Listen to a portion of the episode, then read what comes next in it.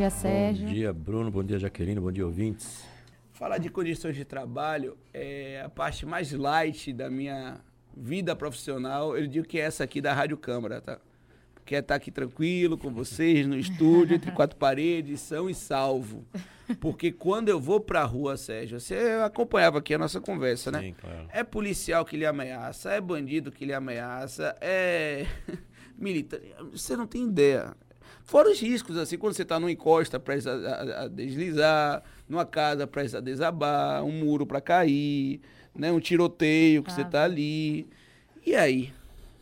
Bom, você está descrevendo aí exatamente uma série de, de situações? situações que vão afetar.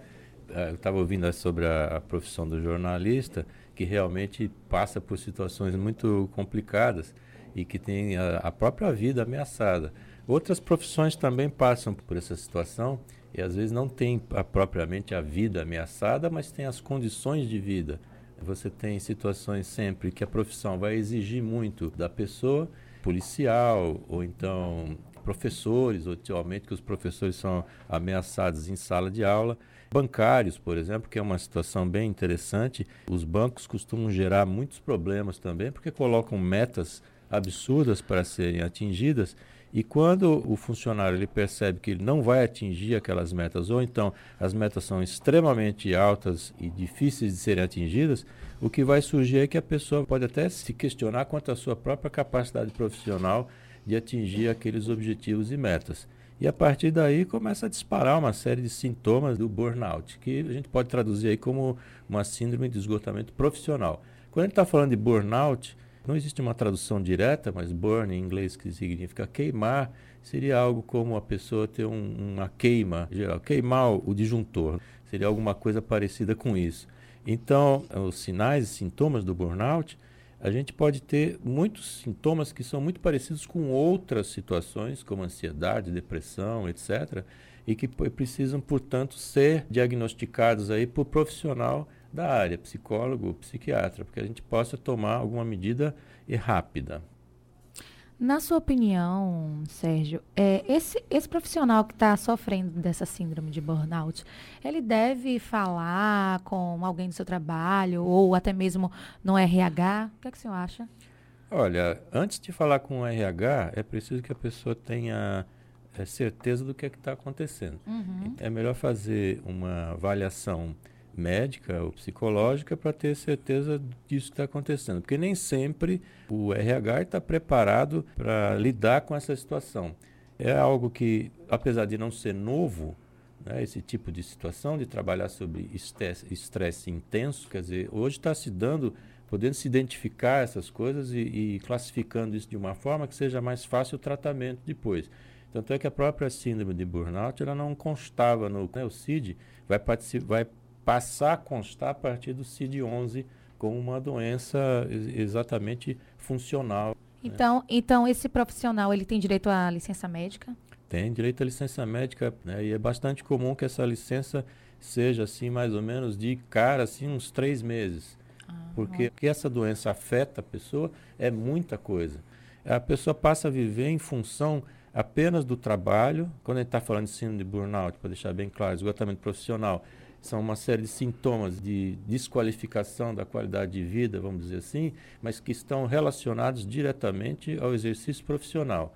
Outros tipos de distúrbios que têm os mesmos sintomas podem estar ligados a outros transtornos. Mas quando a gente fala exatamente do profissional, a gente está falando da cima de burnout. É importante que isso seja conversado com alguém, principalmente, porque às vezes quem está de fora que percebe que a pessoa está tendo problema, às vezes a pessoa chega em casa, só fala de trabalho, sofre pelo trabalho, só comenta do trabalho, e são vários sintomas, né? cansaço físico, dor de cabeça, alteração no apetite, insônia, dificuldade de concentração, sentimento de fracasso, insegurança, é muito comum, de incompetência, a pessoa achar que não vai dar conta, e na verdade vai desencadear todo um processo de estresse muito profundo, porque está diante de uma ameaça. Então, qualquer profissional que esteja diante de uma ameaça por causa da sua atividade profissional, ele está diante de disparar certos processos de estresse. A ameaça, no caso aí de Bruno, nessa semana, pode ser uma ameaça até física, uma agressão física, moral, nesse sentido, Mas existem outros tipos de ameaça também. Por exemplo, o bancário que eu estava citando aqui, ele pode ter ameaça de perder o emprego. Né? E está atrelado a isso. E a gente vive ainda um sistema baseado na punição e que vai trazer esse tipo de consequência. Então, as empresas que hoje começam a respirar um ar um pouco mais moderno são aquelas que estão dando bônus por atingir processos, mas não punindo por não atingi-los. E algumas mascaram isso, ou seja, dão metas quase impossíveis e que a pessoa praticamente não consegue atingir, ou quando consegue atingir, isso traz um desgaste assim terrível. Você falava de bancário e me lembra a história de do gerente da agência onde eu tenho conta. Ele acabou desencadeando a síndrome do pânico. Quais são as diferenças, Sérgio? Assim, ele, ele associa totalmente ao trabalho essa síndrome que ele desenvolveu. Ela se confunde com a de burnout, não? É por isso que eu estava falando no começo. Precisa ser feito uma, uma, um diagnóstico o profissional, porque os sintomas eles são muito, eles vão permeando aí. Aliás, vários sintomas são muito parecidos, de ansiedade, depressão, síndrome do pânico. A síndrome do pânico é uma ansiedade no, no limite máximo, né? E, e pode estar relacionada a, ao ambiente de trabalho somente. Por isso que precisa ser identificado. Se for associado apenas ao ambiente de trabalho, ou seja, a pessoa tem esse, esse, esse transtorno desencadeado em função do, do que vem sendo feito no trabalho, então a gente pode dizer que está dentro do espectro do burnout. Por isso precisa ser identificado com calma, porque pode ser algo que seja exterior ao trabalho. Ou seja, algumas pessoas podem ter uma propensão maior a isso, mas independentemente de estar exercendo atividade profissional ou não. Tem pessoas que estão mais propensas à ansiedade, não precisam nem estar trabalhando, né? Aliás, quando não estão trabalhando, tem uma ansiedade enorme para arrumar um emprego. Isso não está ligado ao burnout, mas está ligado sim a esses outros tipos de ameaça, que pode ser não agressões físicas só, mas até assédio moral, esse tipo de situação.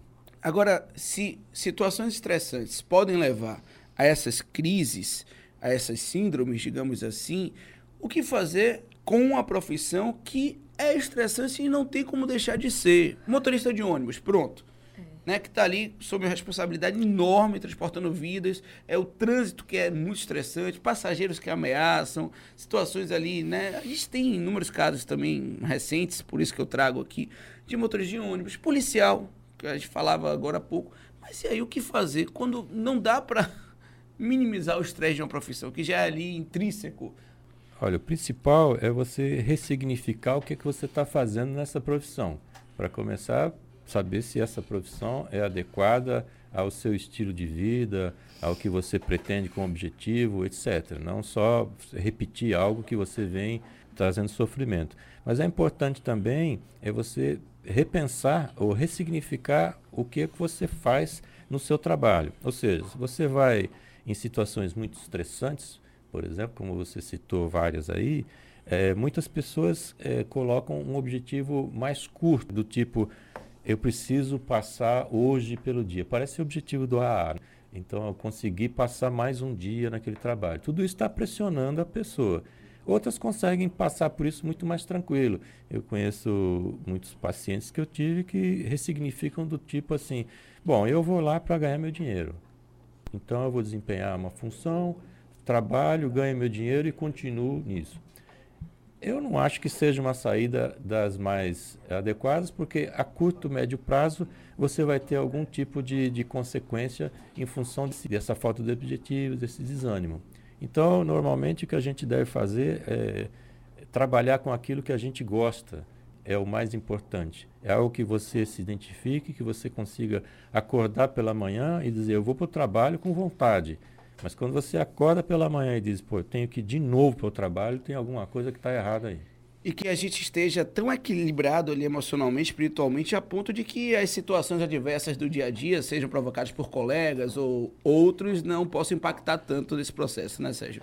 Situações adversas a gente vai encontrar em todos os ambientes não só profissional como pessoal. Mas a gente deve recorrer, nesse caso, sempre, quando a coisa apertar, a uma ajuda profissional. Muito obrigado, Sérgio, pela Obrigada, participação Sérgio. Eu que agradeço. Muito obrigado.